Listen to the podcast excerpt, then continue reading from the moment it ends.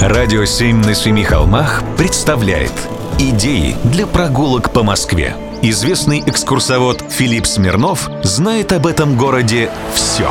Прогулки со Смирновым. Здравствуйте. В Москве который год слышно «плитка, плитка, плитка». Ну и правда, начиная с 2011 года улицы все мастят и мастят.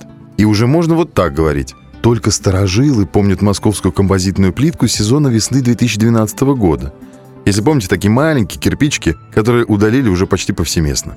Размер — это важно. И плитку перекладывают, используя гранит, не случайно. Чтобы в этом убедиться, надо отправиться в парк имени Декабрьского вооруженного восстания и посмотреть на поставленный здесь в 1967 году отличный экспрессивный памятник – булыжник «Орудие пролетариата».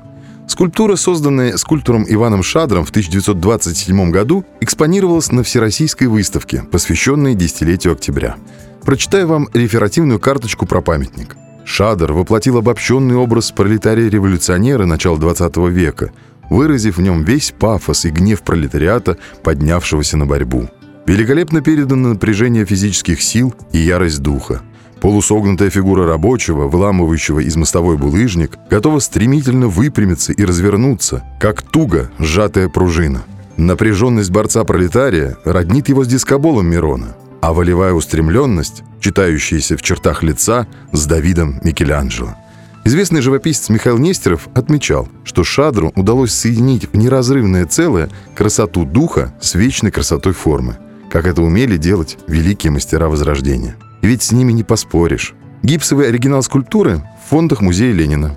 Бронзовая отливка 1947 года в Третьяковской галерее, а копия 1967 в сквере. Но главное, скульптура стоит на фоне облицованной гранитом стены, на которой можно прочесть ленинские слова. Подвиг пресненских рабочих не пропал даром. Их жертвы были не напрасны. И, как мне кажется, власти поняли, что размер имеет значение. Не сразу, конечно, но поняли. Прогулки со Смирновым. Читайте на сайте radio7.ru. Слушайте каждые пятницу, субботу и воскресенье в эфире «Радио 7» на Семи холмах. «Радио 7» на Семи холмах представляет Идеи для прогулок по Москве. Известный экскурсовод Филипп Смирнов знает об этом городе все. Прогулки со Смирновым. Здравствуйте. Есть в Москве редкой красоты и интересной судьбы памятники. Про два из них я расскажу сегодня. Даже не знаю, откуда начать. Ну, вот так. В Москве, на территории Дюссельдорфского парка, который располагается по адресу Перервинский бульвар 13 и в котором небольшое число людей бывало, в 2009 году установлен подарок бургомистра города Дюссельдорфа – скульптура «Мальчик, делающий колесо». И здесь самое место для многозначительной паузы. Скульптура, символ Дюссельдорфа, была подарена Москве в честь 15-летия дружеских отношений между городами-побратимами – Дюссельдорфом и Москвой. Композиция эта представляет собой металлическую стилизованную фигуру мальчика, делающего акробатический этюд – колесо. Фигура мальчишки целиком покрыта рисунками по сюжетам мультфильмов, комиксов и вкладышей от жевательных резинок. Художник – Жак Тили. Материал – металл. Второй же памятник тоже спрятан от глаз простых прохожих, но по-другому. Находится он в Большом Афанасьевском переулке на территории мастерской скульптора Бурганова. И это работа скульптора Трискорни. Материал – мрамор. Екатерина Великая подарила скульптурную группу «Плутон, похищающий Прозерпину» Льву Нарышкину, своему любимчику, балагуру и повесе, обершталмейстеру.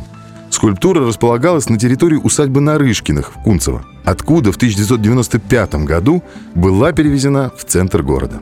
Про Льва Нарышкина современники говорили так. Он был вельможа тем более опасный, что под видом шутки, всегда острый и язвительный, умел легко и, кстати, высказывать самую горькую правду. Каков был намек далеко не шальной императрицы, не очень понятно. Прозерпина – дочь Юпитера и Цереры, которую отец отдал в жены своему брату, Плутону, царю мира мертвых, не спросив, конечно, разрешения у Церера. Мать прогневалась на мужа и ушла искать дочь. Нашла. Ей помог бог солнца. После семейных разборок барышня стала жить две трети времени с матерью, а одну треть с мужем. Что у них там в головах творилось? В общем, сходите, посмотрите. Прогулки со Смирновым. Читайте на сайте radio7.ru. Слушайте каждые пятницу, субботу и воскресенье в эфире «Радио 7» на Семи холмах.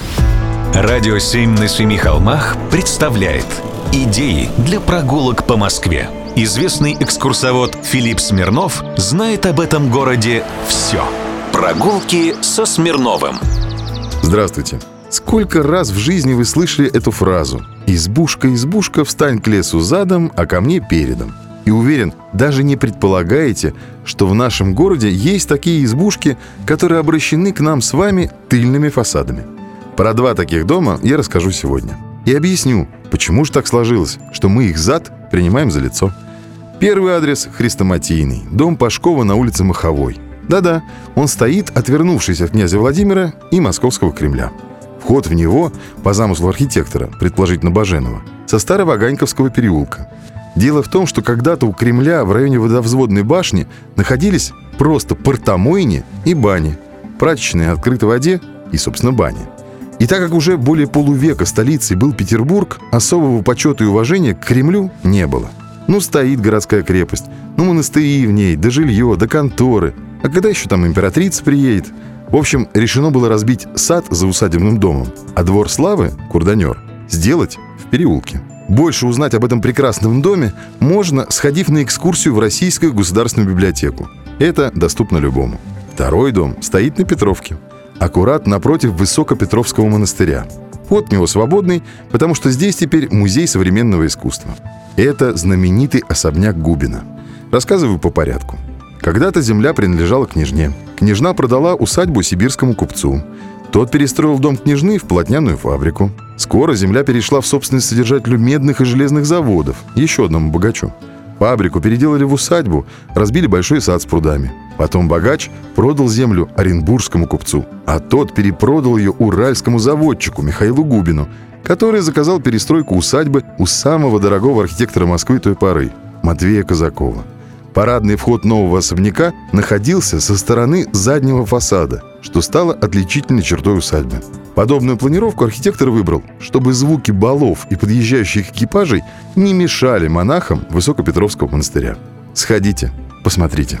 Прогулки со Смирновым. Читайте на сайте radio7.ru. Слушайте каждые пятницу, субботу и воскресенье в эфире «Радио 7» на Семи холмах.